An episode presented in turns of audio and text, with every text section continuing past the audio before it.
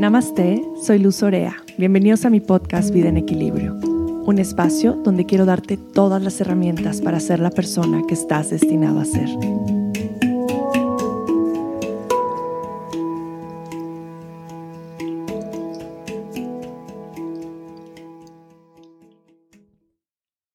Bienvenida querida familia a un episodio más de Vida en Equilibrio. Yo soy Luz y como siempre es un honor para mí poder tener este espacio en el que puedo compartir un poquito de belleza, palabras bonitas, palabras que nos ayuden a conectar con nuestro corazón, con nuestra presencia, que nos ayuden a sanar y encontrar ese equilibrio en nuestro día a día. Me encanta tener invitados especiales que nos puedan compartir un poco de eso.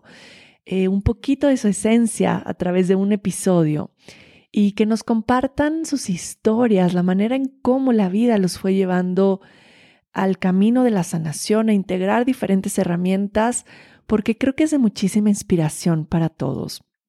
Y hoy tengo a una belleza de mujer como invitada especial. Ella es Nadia Nedelchev y Nadia es madre de cuatro hijos, es terapeuta especializada en el autocuidado integra en su trabajo herramientas de liberación de estrés que viene incorporando desde hace más de 20 años, como la memoria celular, el arteterapia, biodanza, yoga y meditación. Su gran inspiración y vehículo de sanación armónica es la naturaleza, a través del contacto e integración de la medicina de las flores y la terapia herbal. Nadia ofrece sesiones individuales y grupales online y presenciales en Punta Ballena, Uruguay. Así que desde Uruguay recibimos a Nadia Nedelchev. Yo conecté con Nadia a través de esta familia maravillosa que he creado con doTERRA y es una de las cosas que más agradezco, el poder de la comunidad y al hacer esta comunidad, cómo llegamos a conectar con otras personas y nos llegamos a inspirar y a compartir nuestros dones y nuestros talentos. Creo que esto es algo bellísimo mujeres empoderando a otras mujeres, hombres empoderando a otros hombres, mujeres empoderando a hombres, de la manera en la que sea, pero que nos demos cuenta cómo es tan importante el poder de la conexión y el poder enaltecer nuestros talentos y nuestros dones, compartir espacios y ayudarnos, ayudarnos a crecer en lo que sea que hagamos. Creo que esto es algo bellísimo de lo cual yo me siento completamente agradecida e inspirada de esta comunidad que me llevó a conocer a Nadia y ahora a compartir Nadia desde Uruguay, yo desde México, este bellísimo episodio en el cual vamos a hablar de la importancia del autocuidado y también vamos a hablar sobre la terapia herbal, sobre las flores, la medicina que se encuentra en las flores y la naturaleza. Bienvenidos. Pues bienvenidos a un episodio más de Vida en Equilibrio. Hoy tengo una invitada muy especial. Yo sé que les digo que todos mis invitados son especiales porque en verdad todos son muy especiales. Y nadie nos acabamos de conocernos. Ahora sí que virtualmente, por mensajitos y por Instagram, a través de, de, mujeres que también admiramos mucho. Y ha sido bien lindo el poder conocer nuestros, nuestros caminos y tener tanta resonancia. Eh, yo desde el principio que te conocí dije, quiero que estés en un episodio de Vida en Equilibrio porque sé que el mensaje y la medicina que puedes compartir eh, para muchas personas, principalmente para las mujeres, es bien valioso y puede ser de muchísimo beneficio. Eh, Nadia es terapeuta especializada en autocuidado de mujeres y de madres. Y leyendo tu biografía, Nadia, pude leer que estuviste durante muchos años en el mundo corporativo. Eh, Nadia es de Uruguay, está hoy aquí con nosotros y me encantaría que nos platicaras un poco cómo fue, empezando por tú preséntate desde tu espacio, desde tu corazón y también platícanos un poco cómo el mundo corporativo, cómo fue que tú llegas al camino de sanación y de bienestar, que me encanta que compartamos las historias porque creo que para muchas personas es muy inspirador escuchar estas historias de, de cambios, de encontrar nuestro camino, nuestro Dharma, de realmente eh, darnos cuenta que que siempre está la oportunidad de, cambiar, de darle la vuelta, de transformar nuestras vidas. Así que bienvenida, querida Nadia, Vida en Equilibrio. Gracias, Luz querida, un honor, un honor, un placer, una alegría estar acá contigo, con toda la audiencia, con todas las mujeres, los hombres, todos los seres a los que está llegando en este momento estas palabras y bueno, muy feliz, muy, muy, muy feliz. Y sumamente simbólico que justo estamos iniciando el año y estas puertas se están abriendo. Mm. Me encanta porque es como también a veces trabajamos con las redes y nos saturamos o educamos y, pedimos de no mirar muchas cosas porque estamos mucho en las redes, pero qué lindo es gracias a Internet mm. crear estas redes de amor, de luz, ¿no? Usar la tecnología en forma conducente y amorosa para generar estos espacios, así que muy agradecida por eso y por tu amorosa invitación. Mm, bueno, a ver, sí, es, es, lindo esto, esto que me preguntaste, es como así, súper, me viene como un cosquilleo, una emoción muy linda. En realidad, sí, he vivido momentos de mucha transformación a lo largo de mi vida. En realidad, el trabajo a nivel corporativo empezó cuando yo tenía 14 años. Mis padres tenían una empresa. Em, que representaba en ese momento una marca de, material náutico, una marca inglesa. Y yo empecé trabajando desde muy jovencita, ayudando a mis padres en la empresa, como haciendo diligencias, mandados, errands, ¿no? Y después como que fui incorporando y aprendiendo algunas cositas más. Em, pero mis papás tenían la particularidad ambos de que por el lado de mi mamá, Siempre la medicina de la naturaleza, de las flores, de la música estuvo presente desde sus ancestros. Y mi papá, que era búlgaro de nacimiento y todos mis ancestros son de Bulgaria, es un país muy conectado también a la música y es un país eh, muy especial porque es el país donde nació la alquimia. Los primeros alquimistas nacieron allá. Mm. Em, es el país de las rosas, donde se produce y se elabora el aceite esencial de rosas más puro de todo el planeta. Y, bueno, como que por los dos lados mis padres siempre estuvieron muy conectados a su, a su forma, pero a su parte más espiritual y más natural. Eh, si bien vivíamos en ese momento en la ciudad, después fuimos a vivir en un lugar un poco más alejado de Montevideo y tuvimos contacto con las plantas, teníamos nuestra huerta desde chicas, siempre nos enseñaron la importancia de plantar, de tener nuestros alimentos. Desde chicas, desde que estaba en la panza de mi mamá, mi mamá ya usaba aceites para, para ella, así que los, como que los fui incorporando siempre, pero sí fueron muchos años, este, cuando comencé a los 14 y después transcurrieron muchas, muchas diferentes cuestiones a nivel personal y familiar y fui como escalando dentro de la empresa, que era una empresa mediana. Y eso fue muy mágico porque me permitió viajar, me permitió, trabajábamos con buques, ¿no? Con empresas navieras, entonces tuve la oportunidad de viajar por por cuestiones de la empresa, pero cuando siempre cuento que viajaba con una valija y tenía la mitad de la valija con traje, con traje formal y la otra mitad de la valija con ropa más casual, porque cuando viajaba a visitar estas empresas y a firmar contratos y todo esto, también me iba a alguna comunidad, me tomaba algunos tiempitos libres, me mm. iba a algún curso, sea que todo ese despertar se fue dando como al mismo tiempo también capaz para quienes han trabajado con sus familias. Trabajar con la familia siempre para mí ha sido una oportunidad de sanar, de sanar muchas cuestiones ¿no? que tenemos vinculadas ahí con, con nuestros padres, con nuestros ancestros, ¿no? Entonces es como, lo veo ahora capaz con un poco más de perspectiva, tal vez no en ese momento cuando era jovencita, pero era como un, un lindo terreno para poder sanar y trabajar en los vínculos, ¿no? Mm. Entonces como que todo se fue dando muy lindo, fue un proceso largo, profundo, hasta que, bueno, hace ya cinco años que decidí dejar la empresa así por completo y dedicarme a, a bueno, a esto que me dedico hoy, 100%. Qué bello, Nadia, qué bonita, qué bonita historia, qué bonito compartir, porque de pronto es, es, tan lindo honrar como todas estas enseñanzas que tenemos desde niños, ¿verdad? Como lo mencionabas ahorita, todas estas enseñanzas que nos van dejando nuestros padres, que tal vez de pronto no es tan visible como lo mencionabas de sembrar tu huerto, o de utilizar los aceites esenciales, pero de alguna u otra forma siempre hay cosas que nos van conectando desde nuestra infancia al momento que estamos ahora. Entonces me parece, me parece bellísimo escucharlo porque sé que, que muchas personas se pueden identificar en, en este momento con, con lo que estás compartiendo. Entonces ahí es cuando tú empiezas a decir, lo mío, lo mío es el camino de la sanación y bienestar.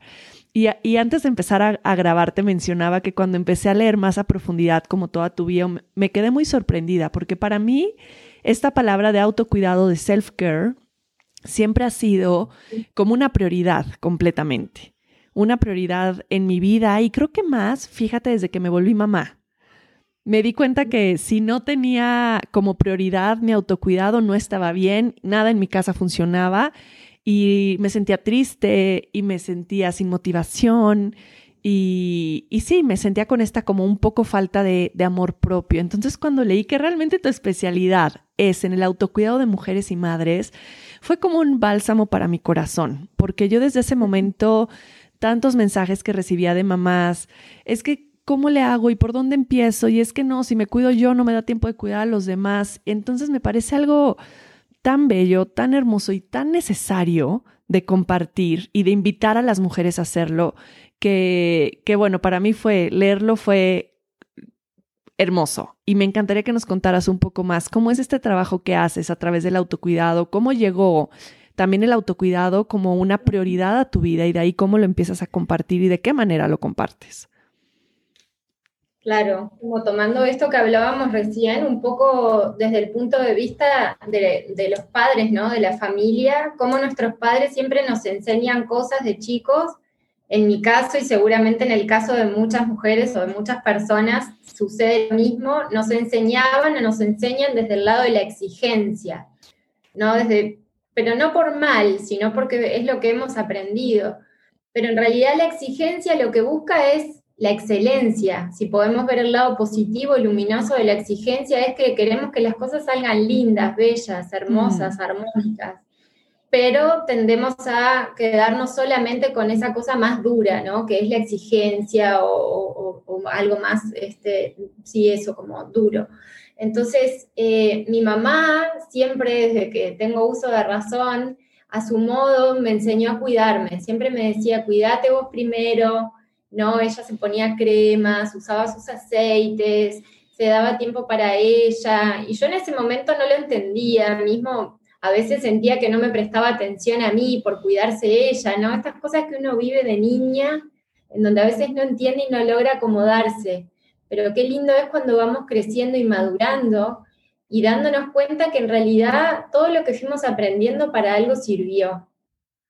Y hoy por hoy creo que mi camino como más profundo con el autocuidado empezó eh, con el nacimiento de mis hijos. Yo fui mamá muy joven, tengo 42 años hoy, eh, tuve mi primer hijo a los 21 años, mi segundo a los 22, mi hija, que es la única mujer, a los 23 años, y después fui mamá hace 5 años. Em, entonces, en esto de la maternidad, muchas veces eh, tenemos que correr y cumplir. En mi caso, yo estaba con tres niñitos en, con pañales, tres niñitos con mamadera, biberón, creo que le dicen por ahí. Eh, o dándole a uno pecho y a los otros dos mamadera, mema, como le decimos acá.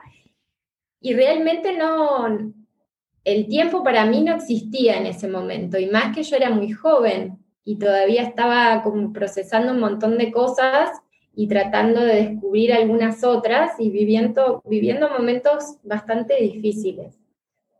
Luego, con el correr de algunos pocos años, me fui dando cuenta de lo mal que estaba.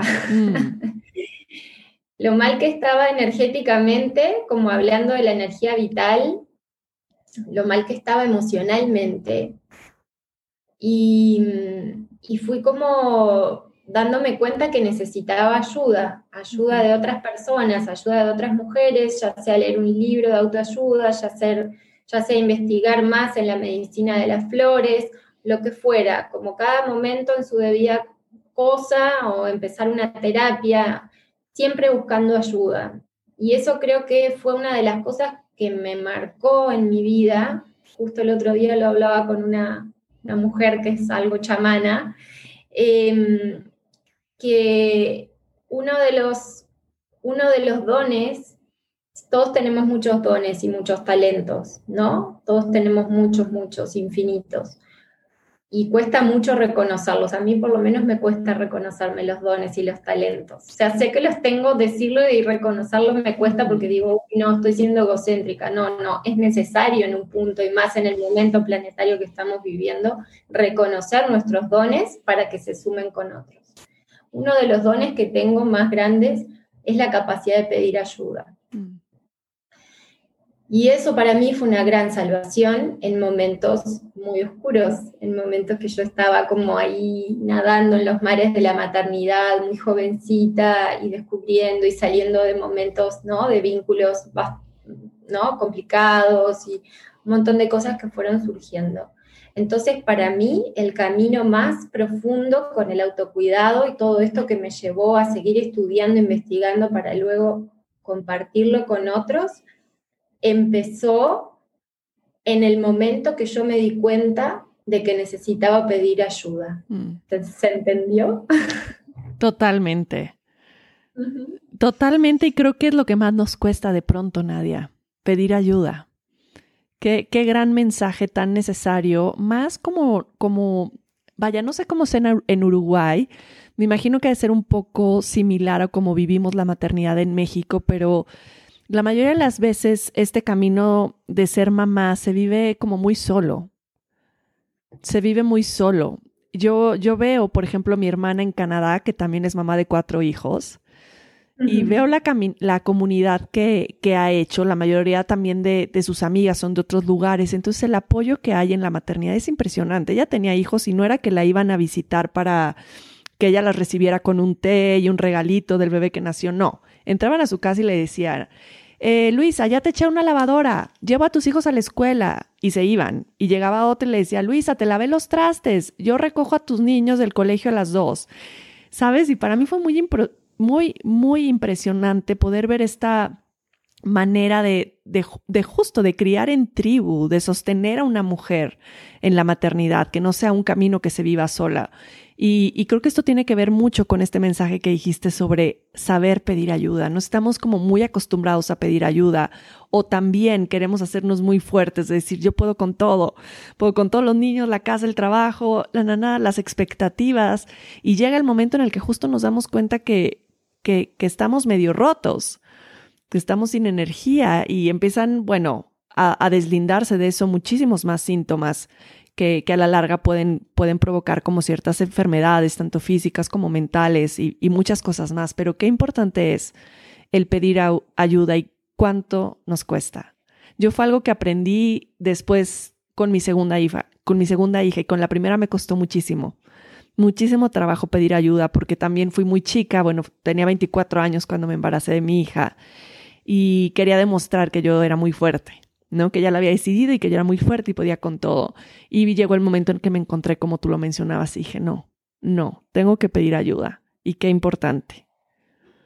Totalmente, sí, acá en Uruguay a veces sí, como que hay un movimiento así bien, bien lindo que plantea, ¿no? De maternar en tribu y, hay muchas doulas hermosas trabajando con mujeres y, y muchos movimientos hermosos, pero yo por lo pronto, mis tres primeros hijos nacieron en Estados Unidos, yo estaba muy sola y fue tremendo. Yo ni siquiera sabía, o capaz que no sabía mucho en ese momento, lo que era un baby blues, la depresión mm. postparto, y tuve con los tres seguro, y con mi cuarto hijo tuve un poco, ya estaba mucho más consciente y la situación era otra, pero es como algo que no se sabe a veces, no se charla, no se habla, y esto de tu amiga, de tu hermana en Canadá es la panacea, es lo mejor que va a pasar a todos, o sea, sería algo como para promover así a muchísimo, o sea, qué divino y qué necesario es, ¿no? Porque nuestras raíces eran así, seguramente en otras épocas, en otras historias, vaya a saber si no estaban las tribus más reunidas y todo era mucho más natural, ¿no? Completamente. Hoy veía justo con, mi hija pequeña, estábamos viendo, me dijo, quiero ver a leones bebés. Y entonces nos pusimos a buscar videos de leones bebés y encontramos justo un, un pequeño documental de las leonas. Y, y, nos encantó escuchar cómo, pues las leonas también cuidan a todos los bebés, leoncitos entre ellas, no importa que sean sus hijos o no. Si una está amamantando a, a su cachorro, le da leche a otros cachorros, amamanta a los demás. Y también como hay muchos eh, eh, pequeñas investigaciones de cómo las leonas también adoptan a bebés que están huérfanos. Entonces, si los encuentran, se los llevan con ellos y los adoptan como sus hijos. Y para mí fue bellísimo porque es verdad, somos, somos madres de todos los niños y de pronto no, no lo realizamos, pero nuestra misión como, como mamás va más allá de nuestros hijos, de nuestra sangre, sino traer en conciencia esta, esta intención de poder, de poder cuidar a los demás niños se me hace algo, algo bellísimo y hoy que, que lo escuché en, en, este video fue bien lindo y, mi hija estaba así de, wow, qué bello. Bueno, me pareció, me pareció bellísimo esta cuestión de poder ver a las leonas de esta manera y me dio también mucha, mucha nostalgia. De qué ganas de poderlo vivir así también en, en esta conciencia colectiva. Y cuéntame un poco, Nadia, eh, tú te das cuenta que necesitas ponerte como prioridad, que necesitas integrar estas rutinas de autocuidado y de ahí, ¿cómo es que las empiezas a integrar? ¿Cómo es, en dónde las buscas? ¿Cómo las encuentras? ¿Cómo las empiezas a hacer parte de tu vida? Creo que cada vez más estoy logrando tomarme como más tiempo y también a veces, o sea, me hago me hago un poco la idea de que las rutinas son todo el tiempo, es como todo el tiempo estar haciendo cosas que me hagan bien, todo el tiempo, cada vez que me acuerdo, hacerlo, cada vez que lo estoy pensando, hacerlo, aunque sea chiquito, aunque sea mirar algo lindo que me gusta o, ponerme un brillito en los labios o ponerme un aceitito, como todo eso ya son rutinas que me traen a mí. Lo que sí me pasa es que y eso que lo trabajo hace muchos años, es que siento mucha culpa a veces por priorizarme, me sigue pasando, es lo que enseño, es lo que comparto, lo que trabajo en mis sesiones y en mis talleres con otras mujeres, pero me sigue pasando porque es como que siempre hay capas, ¿no? Siempre hay niveles en donde capaz que, bueno, hoy, no sé, me levanto temprano y hago algo que está bueno, o me acuesto a la hora que yo decido y puedo, pero en el medio, en el camino, siempre hay cosas que nos generan culpa, porque siempre pasan cosas en la vida, casi todo el tiempo, a cada minuto pasan cosas que no tenemos control y que nos sacan de esa rutina o que nos sacan de ese orden o esa idea que teníamos. Y ahí es otra vez volver a poner en la práctica lo que una de repente conoce o sabe o tiene a conciencia. Entonces es como algo de todos los días. Pero como fuerte, fuerte, sí, el nacimiento de mi último hijo hace cinco años fue cuando hice, tuve un quiebre muy importante en mi vida, a nivel de mi conciencia, sobre todo, a nivel de mi mente, de mis emociones. Y, y, eso me hizo capaz que dar un paso más, capaz que en vez de ser un paso normal de día a día caminar, este tal vez fue un poquito más grande, capaz que más un salto en vez de un paso, y, eso me hizo colocarme conmigo misma en un lugar de más compromiso, compromiso a cuidarme realmente, que es algo que sigo aprendiendo y me parece que infinitamente lo voy a seguir aprendiendo y, ¿no? y nutriendo, pero es esa cosa de, de realmente saber saber que me tengo, ¿no? Saber que me tengo a mí, saber que, que puedo estar ahí presente y, y también, sobre todo, abrazando lo que no me gusta, ¿no? Qué difícil que es, al menos a mí me cuesta, abrazar lo que no me gusta, abrazar mis, mi autoexigencia, abrazar mi mal humor, abrazar a veces mis cambios de estado de ánimo, con los ciclos de la luna, que hace, no hace tanto que me estoy dando cuenta de eso. Eh, abrazar las Em, la impotencia de tener que usar tapabocas, barbijo, ahora con la pandemia y tener que haber cambiado tantas cosas, tantas cosas. pero es como un camino de todos los días, es como un cuentagotas, ¿no? Como la eterna presencia, lo que tantas veces hablamos que, bueno, con la maternidad a veces se hace más, más divertido, más aventurero. Más aventurero y, y, también podría decirlo como más notorio, ¿no? Esto que, que hablas acerca de abrazar eso que no nos gusta al mismo tiempo es abrazar estos altibajos, ¿no? Porque no es que Nadia o yo estemos todo el tiempo en nuestro mejor momento y todo el tiempo el self-care a todo lo que da. Hay momentos que me doy cuenta que no me estoy cuidando como debería. Es como este pequeño desequilibrio que empiezo a notar, tanto en, en hasta en mi manera de hablar, en mi manera de tratar a mis hijas, en, en el sueño. Y ese es el momento de darme cuenta y decir, hey, a ver, claro, no te estás cuidando como deberías, no estás tomando suficiente agua, no estás comiendo a tus horas, ¿no? Y este este como pequeño llamado que te ayuda a volver, a volver. Y apenas mencionaba justo del comienzo de año, ¿no? Que de pronto puede ser muy abrumador sentir que tengo que cambiar todo de una vez y ya es primero y casi casi no logré mis objetivos del año. Pero creo que aplica mucho con el autocuidado. Esto que es un pasito a la vez, y que es un día a la vez, es un pequeñito cambio a la vez, un pequeño cambio de hábito y cómo vamos poco a poco ajustando y volviendo esto un estilo de vida. Pero creo que lo más importante, como lo, lo mencionaste que fue contigo, es hacerlo desde este espacio amoroso y este espacio de conciencia, no hacerlo nunca, voy a empezarme a cuidar porque es una moda o por, no, sino darme cuenta realmente que es un acto de amor que me estoy ofrendando. Es como ponerme este aceite es un mm. acto de amor para mí, para mi corazón. Eh, dormirme temprano es un acto de amor, porque sé que al final es para el beneficio de los demás, porque voy a estar de mejor humor. Así es, así es. Y otra cosa, ahora me, me venía mientras hablábamos, pido permiso para contar una vivencia un poco íntima. Mm que, lo comparto en algunas ocasiones y bueno, me parece que, a veces está bueno porque siempre...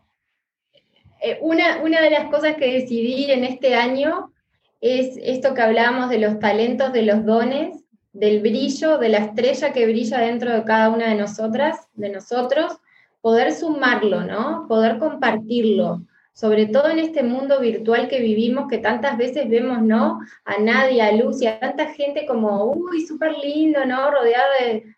Y no es así, porque es un rato y después también creo que las dos estamos como en eso de también mostrar la otra parte, que somos todos seres humanos y estamos en esta tierra porque realmente estamos acá para seguir viviendo esta experiencia y aprendiendo. Entonces, desde este lugar también como vulnerable y, abierto, qué lindo es poder compartir y sumar nuestros dones, sumar nuestros talentos para elevar todo esto que estamos viviendo como humanidad y hacer algo al respecto, ¿no? Porque para algo estamos acá ahora, entonces qué bueno si todos sumamos, ¿no? Si todos hacemos como estas conversaciones de, realmente todos tenemos algo para compartir. Entonces, en este tema del autocuidado profundo, eh, yo cuando fui niña y después en dos episodios, en dos partes más de mi vida, en diferentes formas, eh, fui víctima de abuso. Entonces, si yo miro mi pasado, que es bastante difícil poder hacerlo así y a mí me cuesta mucho, pero si yo realmente veo mi pasado y lo reverencio, sobre todo en esos momentos en donde digo, uy, no me estoy cuidando. Sí, pero mira cómo te estás cuidando hoy a cómo te cuidaste antes. Mira todo lo que recorriste en estos 35 años de vida, cuando viene esa vocecita del costado exigente que te abruma, que te dice que tenés que hacer otra cosa para vivir, para sobrevivir. No, no, respira un instante y mira cómo estás hoy, a cómo estabas hace 15 años atrás, 20, 30, 35 años atrás.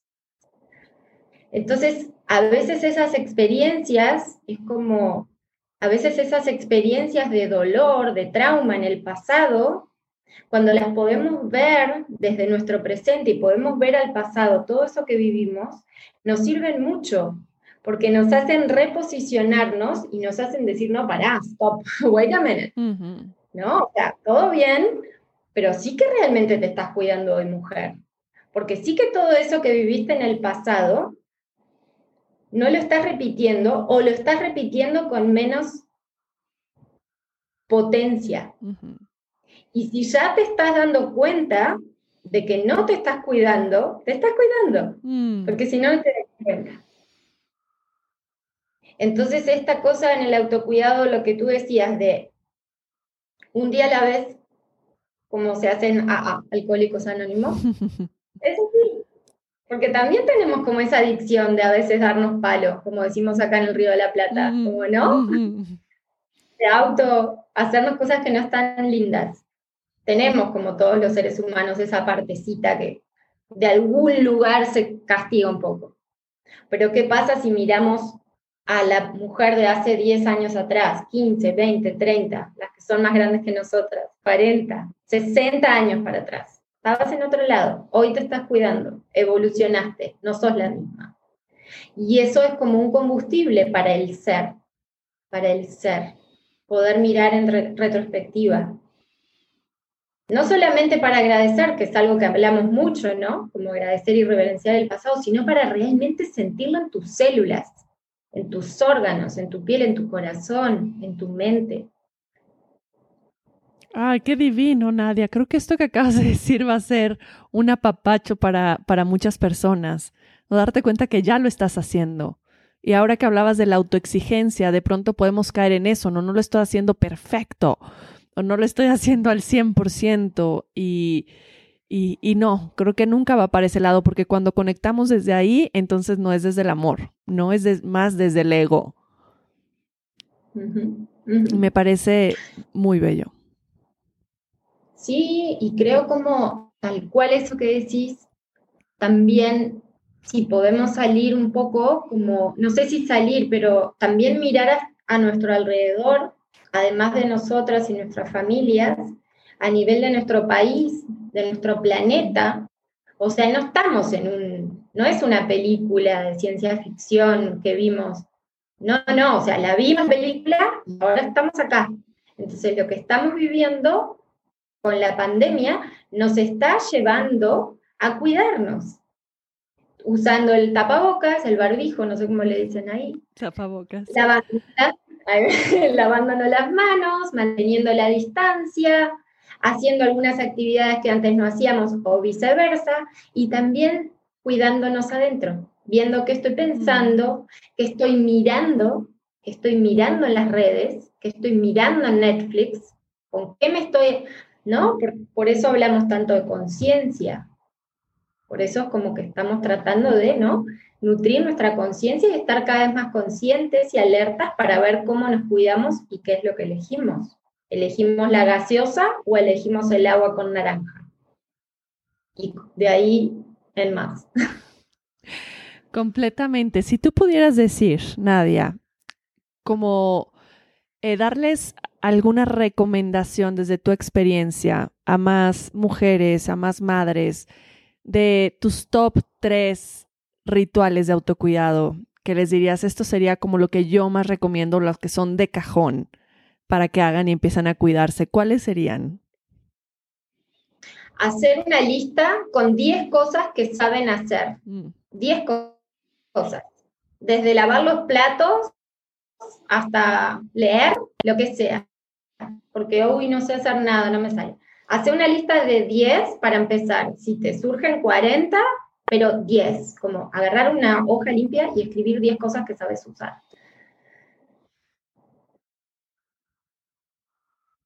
Otra cosa es el automasaje, para mí es fundamental y es así que es rigurosa, con aceite o sin aceite, con lo que tengas, todos los días acariciar tu cuerpo. Mm. Si necesitas estar conectada con tu cuerpo porque sentís que estás un poco oída y que estás un poco triste, date un automasaje con más continente, más fuerte, tocando tu piel, reconociendo tu cuerpo todo. Te puede llevar tres minutos o te puede llevar 15, lo que quieras. Si necesitas conectarte más con la suavidad, haces tu automasaje más suave, como una caricia, desde la cabeza hasta los pies. El automasaje para mí es fundamental. Y la otra recomendación es todos los días, todas las veces que te acuerdes, o por lo menos una, poner la palma de la mano directo en el pecho, en el centro del pecho, y sentir cómo late tu corazón, y sentirte que te tenés a vos mismo. Mm. Ah, qué bello. De pronto pensamos que las rutinas de autocuidado son bastante complicadas y creo que con estos tres que acabas de decir nos damos cuenta que son más sencillas y que se sigue tratando de lo mismo, regresar a lo más básico, regresar al cuerpo, regresar a la respiración, regresar al corazón. De pronto pensamos que el autocuidado es irnos tres horas al gimnasio. y puede llegar a ser todo lo contrario, nos puede traer mucho más desequilibrios de lo que nos podemos imaginar. Pero digo, esto es sin juicio, porque sé que para cada persona es diferente la forma de, de, de cuidarse pero ¿cómo lo más sencillo, cómo en lo más sencillo, cómo en lo más cotidiano podemos encontrar esas maneras de, de abrazarnos y cuidarnos? Sí, porque es como incorporar todo lo que se pueda lo más simple posible, que es como mi planteo es tratar de simplificar lo máximo. Como tengo tantos hijos, como que necesito que las cosas sean más simples porque ya tengo la cabeza como bastante, ¿no? Con bastante información. Entonces, esto del autocuidado, eso mismo, a veces es como un poco exigente también. ¿Y qué pasa si no lo hago? Bueno, no lo hiciste, hacelo hoy o hace otra cosa diferente. Si doy un cuarto tip, es tomar un vaso de agua en esos momentos que antes de tomarte el remedio que te mandó el médico, yo no soy médico y nunca voy a decir que no tomen una medicación, pero antes de tomarte una pastilla o antes de hacer lo que sea, una catarsis loca que todas hacemos, o la gran mayoría yo mm. hago, tomate un vaso de agua, porque el agua es medicina, el agua nos ayuda a que las emociones circulen. Y hoy por hoy lo que estamos viviendo y cada vez más es no saber qué siento.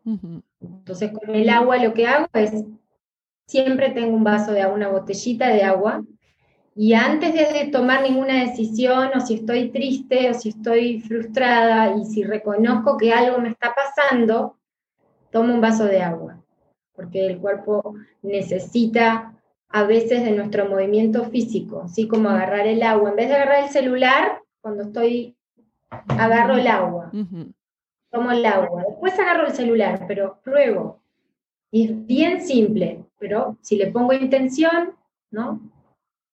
Mm. Doble función. Sí, qué bello. Creo que igual con el agua podemos pensar más claro, ¿no? Traemos más claridad, nutrimos, como dices, tanto el corazón como todos los tejidos. Y es como si abrieras un nuevo portal, ¿no? De decir, ah, de presencia. Estoy sintiéndolo todo y estoy presente.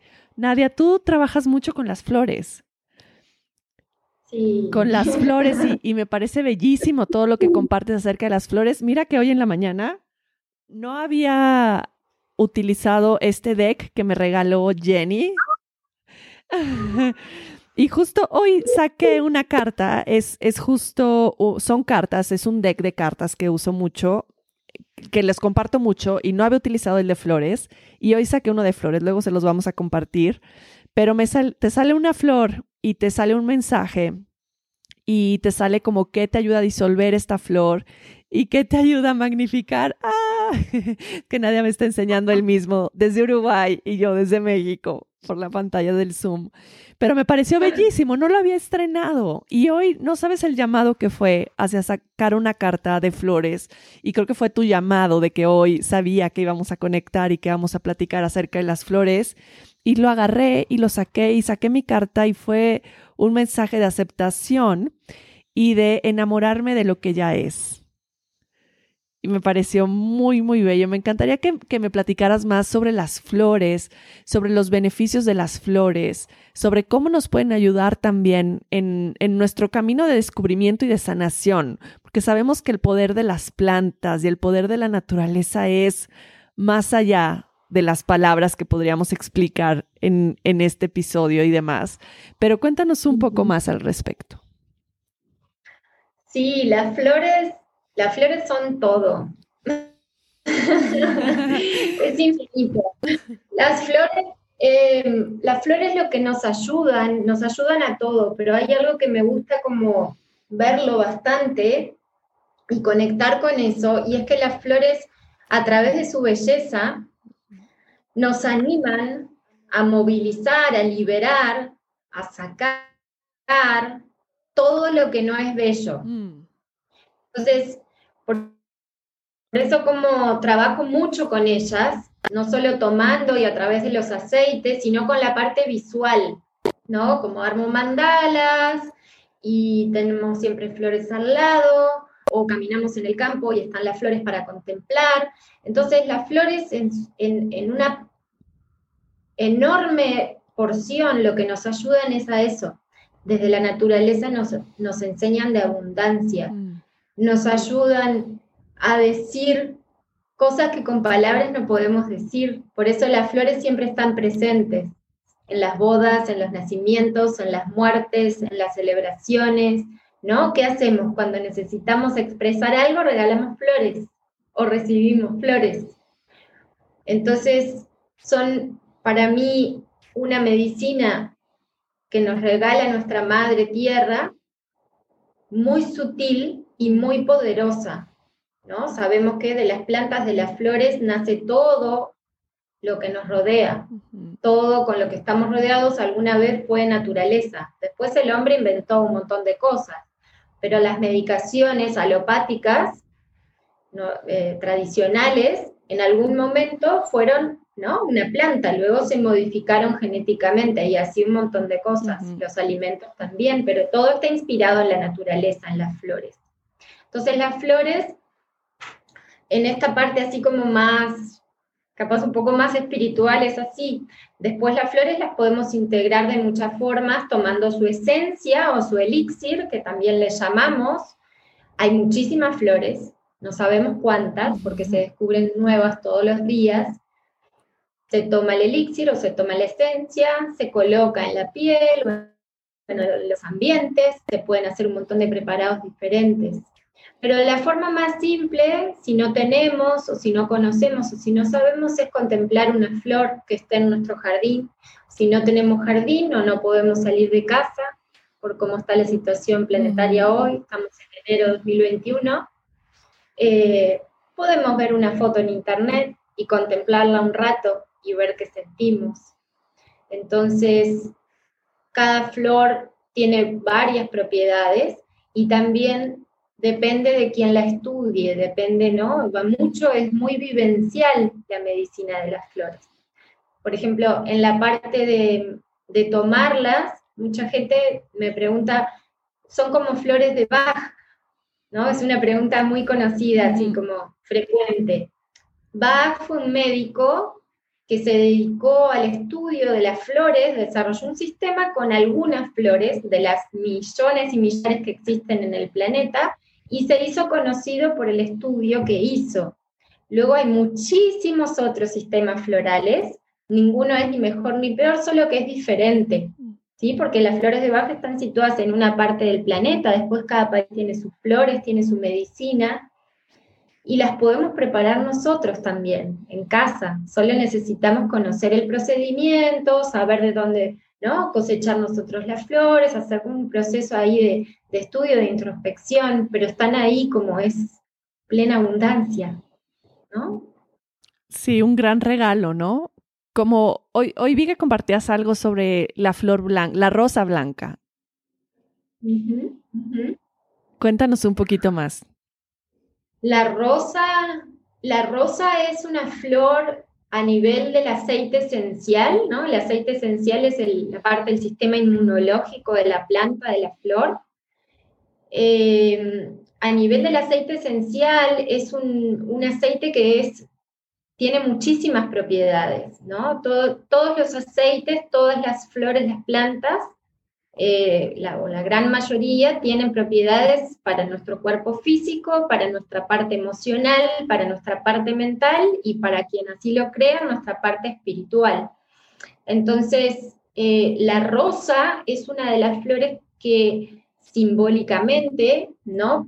Ya sabemos por nuestros ancestros, por, las eh, lecturas más antiguas, es una flor que nos conecta mucho con la energía divina, con la energía de Dios o de la naturaleza o de Dios Padre, la Pachamama, esa energía ¿no? que nos abraza, que nos, que nos contiene. Es una flor que está vinculada mucho a, esa parte divina en nosotros y nos recuerda eso, nos recuerda la, sanación suprema, el amor incondicional. En cuanto a la flor de rosa blanca, el blanco es un color que nos conecta con la pureza, ¿no? Con la suavidad. Entonces es como en la rosa blanca ese amor más suave, más tierno, más compasivo, más pulcro, más delicado y suave, tal vez como más maternal suave. Ya la rosa roja, por ejemplo, es un amor incondicional más puro, más fuego, más, ¿no? Más pasional, más conectado con, con lo terrenal, con la vida. Pero en sí la rosa es esta flor inmensa.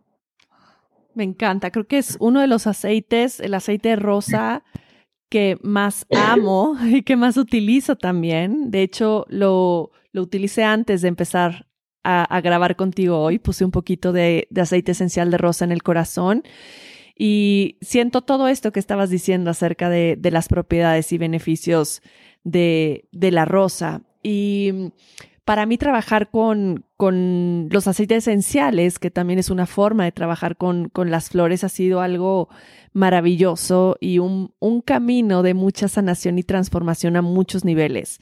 Creo que por eso nos encanta compartirlo.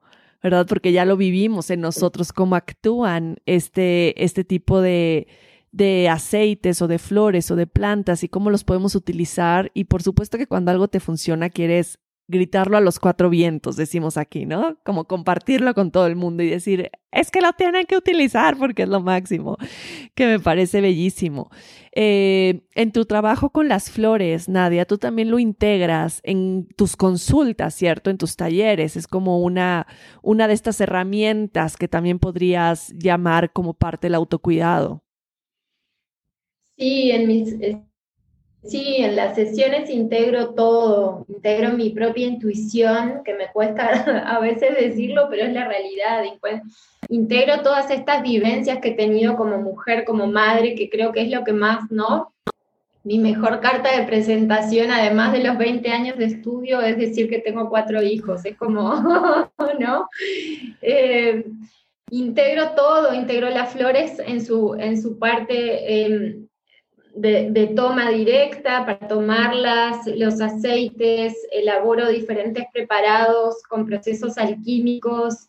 Ahora tengo como así la inmensa alegría y emoción de que allá hace algunos años mi hija trabaja conmigo en la elaboración de los productos y ella también elabora saumos y estamos como las dos súper conectadas. Eh, otro de mis hijos trabaja con nosotras también, más haciendo la parte de estructura y y, otra, otra parte, pero ella en sí, tenemos como esa, esa vivencia de madre e hija de preparar esto y de, trabajamos con ceremonias de flores y, bueno, con toda su sabiduría y después integrando otras herramientas que fui incorporando, como decodificación de la memoria celular, todo el camino de la meditación, del yoga. He diseñado como algunas meditaciones vinculadas al reino de las flores, mm. ¿no? Trabajamos mucho con con diferentes flores según la persona, lo que va necesitando en la charla y todo esto, ¿no?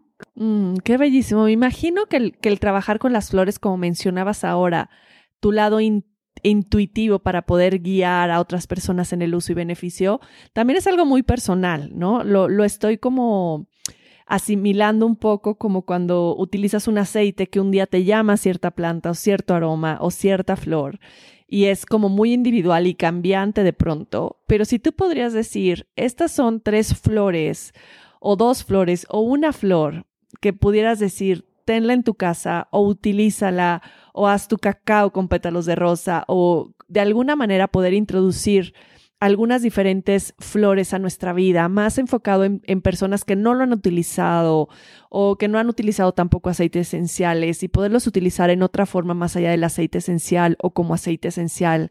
¿Qué recomendarías? Estaba conectando ahí cuando me hablabas. Em, la rosa Diente de león creo que es una flor eh, eh, que necesitamos cada vez más y es una flor hermosa porque está prácticamente en todo el planeta y podemos tomar un té, ¿no? Siempre como consultando ahí un poco que no haya contraindicaciones, pero el diente de león es una flor que nos ayuda a relajar muchísimo, a soltar, a liberar tensiones, todo lo que tiene que ver con el plano mental y la pesadez mental y los dolores de cabeza, ¿no? Que por hoy como hay mucho, eh, la ansiedad, ¿no? Diente de león es una flor hermosa que, que vive y sobrevive y se vuelve a reinventar, porque, ¿no? Salen estos plumerillos queda el tallo y otra vez nace la flor amarilla. Mm. ¿no? Es una flor súper fuerte que crece entre las grietas de las calles de cemento en las ciudades. Entonces, fíjense si será fuerte esta flor y si tendrá cosas para enseñarnos. Mm. Nos enseña de estar, ¿no? De estar plantadas, plantados, renacer y reinventarnos todo el tiempo. Entonces, diente de león es una flor muy poderosa. Rosa, que ya dijimos, y otra flor eh, hermosísima es la lavanda. La lavanda es, es todo, es una flor que se adapta, es un adaptógeno, que es hermoso. Si necesitamos estar más en calma, nos ayuda la calma. Si necesitamos estar con más vitalidad, nos ayuda para eso. Es hermoso para los niños. La lavanda es para mí la lavanda es todo. No tengo flor predilecta, ah. pero si tuviera que decir esas tres, son como me parece además que son tres flores que hay en muchas partes del mundo, que seguramente hay gente en todos lados escuchándonos, entonces recuerden que a la vez, si no tienen aceite esencial o no pueden acceder o, no tienen em, esencia para tomar, para tomar, pueden mirar la flor, mm. pueden mirar la flor, respirar profundo tomar un vaso de agua y conectar con esa flor en la pantalla. Googlean foto de diente de león y ahí se quedan unos instantes mirando la pantalla y viendo qué sienten.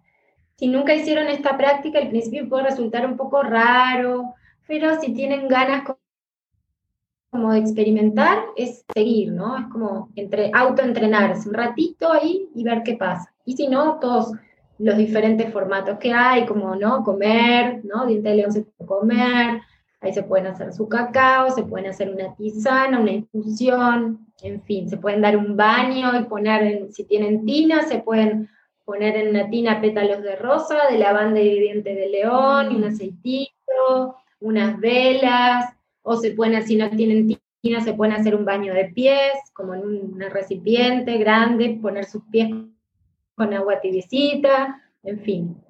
Mm, qué, qué, bello y qué, qué, lindos rituales para compartir. La lavanda, si, si tú pudieras recomendar de qué manera la pueden tomar, creo que de pronto hay mucha duda de cómo puedo tomar la lavanda, si hay que secarla, si hay que utilizarla así, si la pongo a hervir, si la dejo secar y luego le pongo eh, el agua y me echo una, una bolsita de té donde meto la lavanda seca. ¿De qué manera es mejor consumirla? Lo más importante con las flores cuando vamos a consumir es que si las vamos a recolectar, ¿sí? si queremos recolectar las flores, tenemos que asegurarnos de que no hayan habido químicos en ese lugar, de que las flores no estén fumigadas, ¿sí? como con ninguna cosa antes de ingerirlas. O sea que no las podemos a veces sacar de la calle o del costado donde pasan autos alrededor, porque si no esas flores están contaminadas ahí solamente como que servirían para contemplarlas, ¿sí? No como para hacer un té o para todo esto que estuvimos hablando, eso es un dato importante. La lavanda se puede poner media cucharadita de lavanda seca, sería de la parte de la hoja, ¿sí? Sería como lo más lindo así, como media cucharadita, hervís el agua y ahí colocas un poquito y luego la colás y la tomás. Yo creo que media cucharadita es como una dosis que está linda. Eh, como también nunca consumir hierbas así sin consultar a alguien que realmente esté capacitado y si tienen tratamientos médicos, hablar primero con su médico. Por lo general nunca sucede nada, pero nos gusta como decir eso, ¿no? Totalmente. Entonces la lavanda para hacerte es mucho mejor la hoja que realmente la, la flor pues morada. Ajá, sí, y es mejor siempre seca, ¿no? En este caso, claro. como sequita es, es lindo.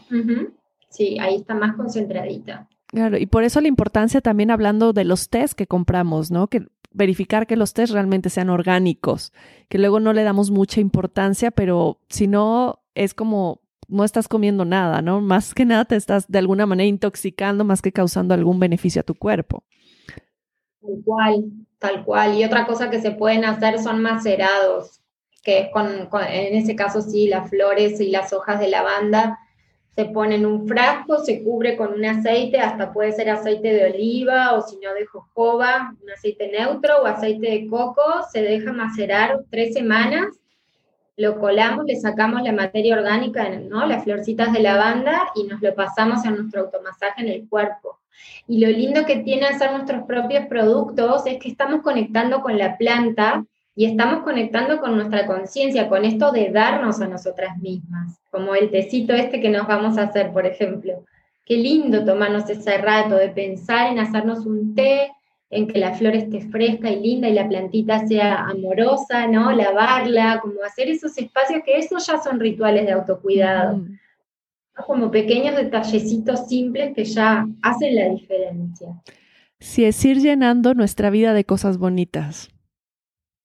Totalmente. Cómo hacer que nuestra vida sea bonita. Es a través de estos pequeños rituales y de regresar a ese contacto, Nadia, que yo creo que, que, que para ti, para muchos de nosotros es algo fundamental el estar en contacto con la tierra y con las plantas y con la naturaleza, pero sé que para muchas personas ha sido algo que, que, que ya no es fundamental o que se sienten como muy desconectados y les cuesta trabajo regresar a conectar con, con la tierra, regresar a conectar con la energía de las plantas, con la energía de las flores. Y para mí me parece que es algo también primordial en estos momentos y justo en estas alineaciones planetarias que estamos viviendo, que nos han llevado a este lugar. Fíjate que apenas hablaba con, con mis hijas, hicimos este ritual de cierre de año y cuando le pregunté a mi hija grande como qué había aprendido durante este año, ¿no? A través de la pandemia, de estar en casa y todo lo que nos pasó en este año, me dijo, eh, le pregunté en qué creciste y me dijo, crecí en conciencia. Tiene 12 años. Mm. Me dijo, crecí en conciencia porque me di cuenta que la naturaleza nos estaba hablando, que fue una manera de decir, paren ya, basta de que me contaminen, me siento más consciente de lo que como, me siento más consciente de no gastar el agua cuando me baño, me siento más consciente de reciclar, me siento más consciente, o sea, siento que creció mi conciencia. Para mí fue algo hermoso porque pues me di cuenta de esta conexión que estaba teniendo ella con la tierra a través de su propia experiencia. ¿no? De estar saliendo todos los días al bosque durante este año y de la manera en la que pudo conectar. Pero creo que tenemos que regresar ahí. Y, sé que para muchos nos cuesta trabajo, puede ser por el lugar en el que vivimos.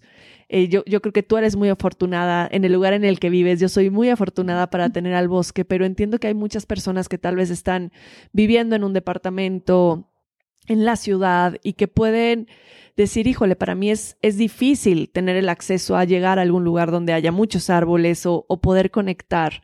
Creo que es, es importante retomar ese contacto y ¿Tú qué recomendaciones podrías dar para regresar a, ese lugar de intuición, a lo básico? A lo básico. Tomar agua para mí es fundamental, lo que hablábamos al principio, conectar con esa agua, que es lo que nos sana, que es lo que nos hace que conectar con el mundo de nuestras emociones. Y después, para las personas que viven en la ciudad o mismo que capaz que en este momento están transitando una cuarentena o están transitando un momento difícil, eh, hay algo que siempre comparto y es simplemente mirar por la ventana, ¿sí? Mirar un pedacito de cielo y si capaz que no ven un pedacito de cielo y están escuchando esto es porque tienen un dispositivo, poner una música en YouTube que sea agua, que sea viento, ¿sí? Ni siquiera que tenga letra, sino poner sonidos de la naturaleza y dejar que penetre ese sonido en la naturaleza, dormirse con esa música o trabajar si estamos teletrabajando, poner un sonido detrás que sea una música por algunos ratos que sea de la naturaleza, que es una de las lindas herramientas que hay en Internet hoy. Y después lo que hablábamos, si pueden pedirse flores o comprar flores y tener en su casa flores, plantas, así vivan en un departamento, así sea un cactus pequeñito, sabemos que estamos teniendo algo, ¿no? Que tenga que ver con la naturaleza y si no podemos, si no tenemos, miramos una imagen en internet de un bosque, de miramos una documental o miramos una imagen o imprimimos una foto que tenga una flor, algo que nos llame la atención en nuestra pared. Sencillo, no tiene por qué ser nada caro. Si les gusta y pueden caro, divino. Y si no, un pequeñito. Y ahí ya estamos poniendo la intención de conectar con la naturaleza, que desde mi humilde punto de vista es en el único lugar en donde vamos a terminar de sanar como personas y como humanidad. No importa de la forma, no hay que vivir en el monte, en el campo, en el bosque como vivimos nosotras. Podemos vivir en una ciudad, en un rascacielos, pero igual no perder ese contacto de, de la naturaleza, que es de donde venimos y hacia dónde vamos a donde hay que regresar en el momento presente. Y creo que también que, pues yo me acuerdo de chica, los domingos en mi casa, somos seis hermanos, y los domingos mis papás era irnos al monte, o sea, no era ningún lugar en específico, era como al monte más cerca y hacer, hacer un picnic. Era como ahí, ponían el coche, sacaban la comida, llegaban los primos y era el picnic ahí. Y creo que a eso tenemos acceso la mayoría de las personas. Creo que ponernos también esto como una actividad y como una prioridad también, porque creo que es parte de nuestro autocuidado también el pasar tiempo en la naturaleza, que podamos decir, a ver, los sábados o los domingos nos vamos a ir a buscar un espacio donde haya árboles, donde haya tierra y donde podamos simplemente sentarnos y simplemente estar. Y, creo que puede ser una rutina bien, bien linda, como un cambio de, estas rutinas que, que, estamos acostumbrados. Digo, ahorita está siendo muy diferente, pero normalmente los domingos es como vamos al restaurante o vamos al mall o vamos como al cemento, al cemento, al cemento. Y creo que podemos darle esa vuelta completa en vivir con una intención diferente hacia dónde queremos ir y desde qué espacio queremos conectar y de ahí decir, híjole, vamos a hacerlo diferente. Vamos, nuestra salida va a ser a la naturaleza Total, una anécdota corta. Nosotros ahora en diciembre del año pasado nos mudamos de la ciudad al campo, vivimos en el campo, pero adentro de un monte, o sea, tenemos campo y monte, bosque. Y durante la pandemia nuestra salida familiar era ir al bosque, a dar baños de bosque, y ahí nos quedábamos y ahí nos perdíamos, nos perdíamos literal. y, fue nuestra forma de encuentro como, como familia, como ¿no? reciclarnos y, y, salir de esa angustia de no ver otras personas. ¿no? Nosotros al principio teníamos como muchos recaudos y no salíamos, entonces era el monte. Y hoy de mañana, cuando este, ahora este inicio de año, Como tenemos a 15 minutos el océano, la playa, ¿no? Acá en Uruguay, vivimos en un lugar que se llama Punta Ballena, es muy lindo, y, dije, estamos en verano, ¿no? Entonces dije, empieza el año, de mañana, en vez de quedarme durmiendo más rato, me voy a ir a la playa a las 7 de la mañana a caminar y a estar en silencio cuando no hay gente. Hoy lo hice. Ah. Entonces, en vez de, en vez de, quedarme más rato en la cama dando vueltas, después sí hago mi, práctica, ¿no? Mi sadana de media hora, pero me voy a la playa. Y fue increíble, porque el mar estaba quieto, estaba nublado pero caluroso, había mucho silencio, y empezar el día así me cambió totalmente, totalmente. Entonces el mar, ¿no? Quienes tengan cerca del mar, el océano, por favor aprovechenlo, o si es un lago, si es un río, lo que sea, quienes tengan posibilidad y tengan agua cerca, vayan, así sea en invierno, y si es en verano, mójense los pies, ¿no? Agua salada, nos limpia, nos limpia. Mm horas y horas hablando de la naturaleza. Completamente, porque resueno mucho con tu experiencia de este año. Para nosotros fue lo mismo. El único lugar al que podíamos ir era al bosque de al lado de la casa y era diario salir al bosque. Y reafirmé esto que ya creía y había experimentado, pero a un nivel más colectivo familiar, que fue cómo realmente la naturaleza y estar en contacto nos renueva, nos transforma, todo lo que íbamos al, todo lo que íbamos sintiendo, toda esta frustración o miedo o incertidumbre, salíamos al bosque y era como renovar ese sentimiento y entrar a la casa con, como nuevos, era entrar a la casa con un sentimiento de calma, de contención, de soporte.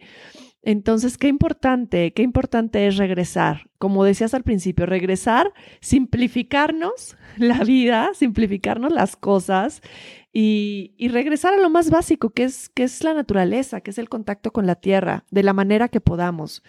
Me encanta todo lo que, lo que has compartido con nosotros, Nadia. Qué belleza tenerte aquí. Creo que nos la podríamos pasar aquí platicando un muy buen rato más.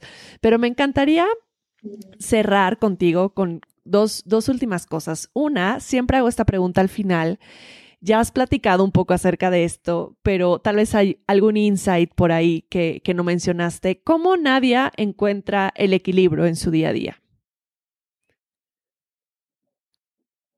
Mm. Y yo creo que abrazando todo, abrazando lo que no me gusta y lo que me gusta. Como esa es mi, mi práctica hoy. Y simplificando, ¿no? cada vez tratando de simplificar más, más y más, como decantando y conectando con la simpleza, como la naturaleza. Lo que es, es, como es. Mm. Sí puedo hacer cosas para transformar, pero es como, está, eso sí. Pero sobre todo abrazando esas dos partes, ¿no? Lo que me gusta y lo que no, y seguir, ¿no? Seguir. Mm. Me encanta. Y Nadia, cuéntanos un poco más, ¿dónde pueden encontrarte? Platícanos sobre tus consultas que mencionaste un poco eh, para tener ese acceso a consultas contigo o también ofreces programas en línea, eh, tu marca también, que, que está hermosa. Platícanos un poco más de todo lo que haces y en dónde pueden encontrarte y contactarte. Bien, en mi página web hay una sección que se llama Free Resources y ahí me encantaría invitarlas, invitarlos a quienes entren, es www.nadianedelchef.com y hay un montón de recursos gratuitos, hay programas que se pueden bajar muy simples, eh, tenemos muchos artículos escritos sobre plantas, sobre flores, inspiración, bueno, un montón de cosas lindas que seguramente les pueden llegar a nutrir. Y después trabajo en consultas online eh, trabajo una consulta puntual o pueden ser un programa de varias consultas. Y en las consultas lo que hablamos es de cómo querés sentirte, qué necesitas, qué estás necesitando hoy. Y a partir de ahí recorremos, vamos integrando y vamos viendo qué es lo que pide cada persona en cada sesión, pero en mis sesiones integro todas las herramientas que ven incorporando a lo largo de este camino. Y después mi marca querida, que se llama Elemental, em, ahí tenemos un montón de, productos que compartimos. Eh, algunos son de la misma marca que compartimos con Luz, nuestros amados aceites de Oterra, y luego tengo muchos productos que elaboramos nosotras con mi hija actualmente, que están basados en la alquimia, y están basados en la sabiduría de la naturaleza y son muy hermosos. Eh, ahí es como más para la gente aquí local del Uruguay o quienes vengan en algún momento a visitarnos cuando todo esto pase. Y luego tenemos unas cartitas muy lindas que se llaman Océano Elemental, que tienen que ver con el mar, que es parte de mi historia junto a mi papá, que era capitán mercante y que desarrollé después de un proceso largo también de transformación, son 32 cartas de introspección que nos sirven así como para navegar.